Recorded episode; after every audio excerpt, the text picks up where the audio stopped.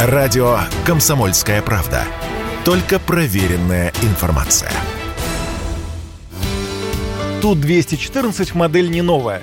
Впервые выпущена в 1989 году, а эксплуатировать ее начали в 1996-м. В разное время этот узкофюзеляжный пассажирский самолет имелся в парках таких компаний, как Даль Авиа, Трансаэро, Красноярские авиалинии и Red Wings. Сегодня Ту-214 в гражданской авиации не используется, только в госструктурах.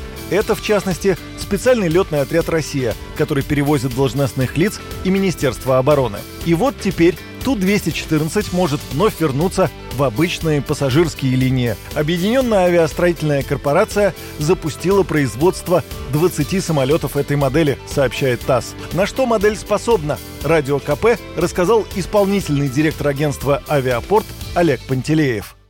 Самолет имеет вместимость ну, до примерно 210 кресел. При этом специфика именно этой версии Ту-214, ее отличие от базовой модели Ту-204, увеличенная взлетная масса. Самолет имеет увеличенные запасы топлива, что позволяет ему беспосадочно выполнить полеты, например, из Москвы в Хабаровск. Сухой суперджет, который призван заменить импортные самолеты, часто критикуют за малую дальность полета. Мол, подходит он лишь для небольших дистанций. А на каких маршрутах можно использовать Ту-214?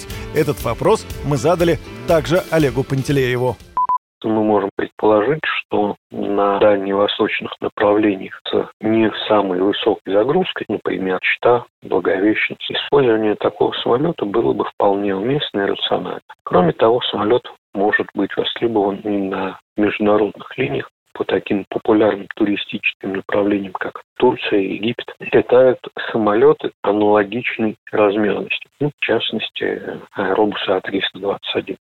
Из минусов Ту-214 большой вес по сравнению с самолетами того же класса и, соответственно, расход топлива. И все же модель действительно может заполнить опустевшие после санкций парки российских авиакомпаний. Кроме того, планируется ускорить темпы производства самолетов Ил-96 и Ил-76, сообщили в Объединенной авиастроительной корпорации. Напомним, в рамках санкций Евросоюз запретил поставку и лизинг авиатехники в Россию, а также ее страхование и обслуживание. Юрий Кораблев, Радио «Комсомольская правда». Радио «Комсомольская правда». Только проверенная информация.